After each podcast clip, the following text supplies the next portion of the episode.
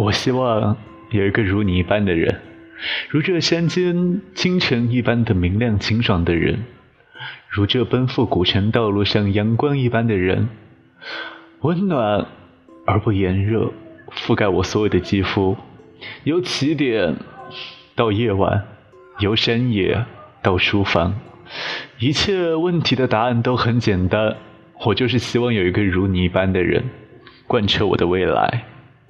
数遍我们生命的公路牌，各位小耳朵好，各位在这边听搞笑语音的小哥哥小姐姐们，你们好，我是陌生电台的搞笑，我不是什么电台大大，我只是一个爱和各位聊真心话的、聊心里话的小哥哥。唉，我们读过很多睡前故事的人都知道，在失眠的黑夜里，最想有人来安慰你入睡。当你辗转失眠时，当你需要得到安慰时，当你等待列车时，当你赖床慵懒时，当你饭后困顿时。你都应该找到一个会和你聊天的人，陪你聊完你想聊的话题，陪你度过你想度过的无聊时光。木生电台呢也会在这里欢迎各位。对，木生电台欢迎各位。木生电台，木生而来。接下来呢，搞笑也就会和各位来一点儿扎心的东西，因为怎么说呢，搞笑是属于想做情感类的直播，想做情感类的录播，想和大家一起聊聊情感上的话题，所以呢，接下来我们会和各位一起聊聊这些有趣的情感话题。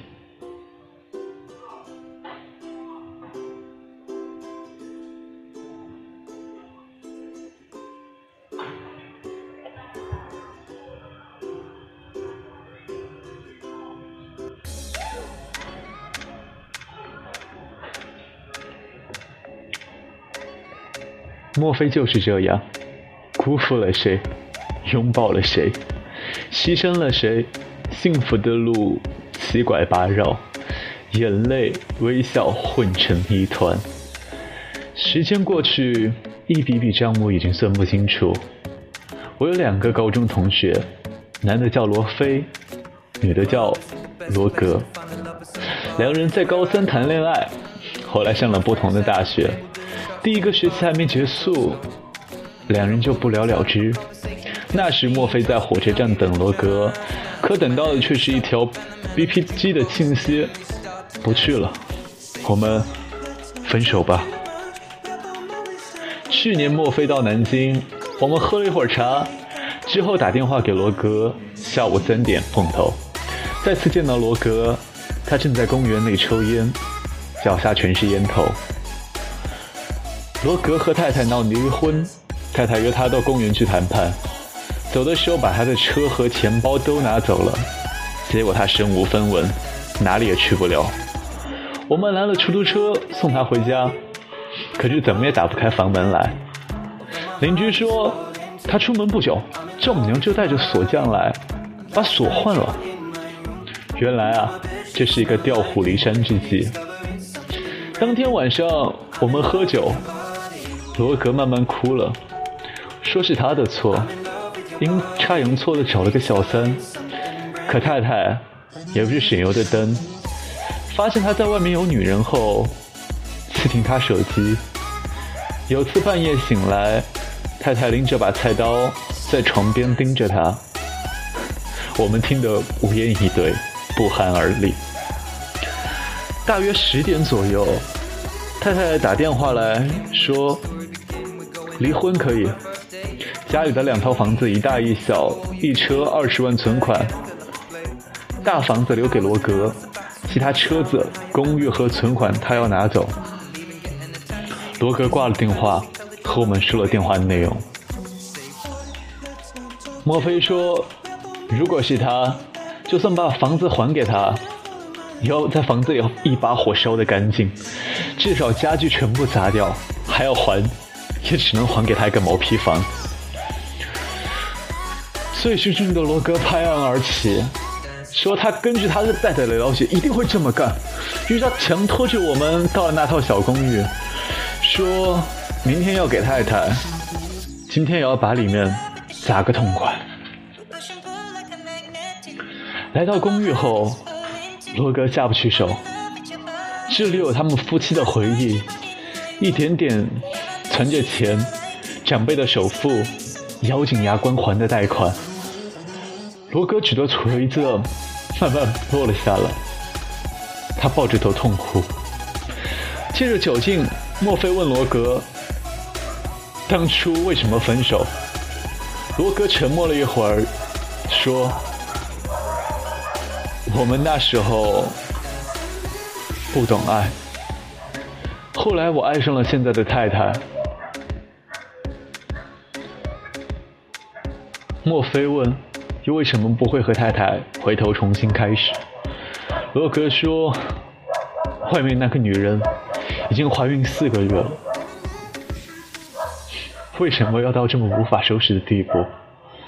才知道自己究竟爱的是谁？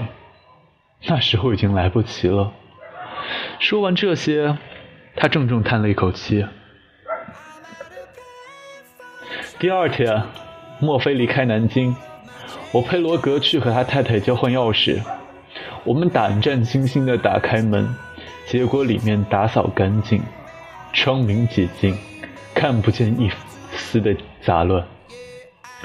桌上一个铁皮盒，里面放着罗格从大二开始写给太太的情书，一共四十几封。罗格太太打来电话，泣不成声。我知道，她怀孕了。如果你不能对爱情负责，那至少要对一个生命负责的。我不恨你，你去吧。罗格默不作声，泪流满面。我脑海里回想起罗格喝醉后在酒店公寓里放下锤子，蹲在地上喃喃自语：“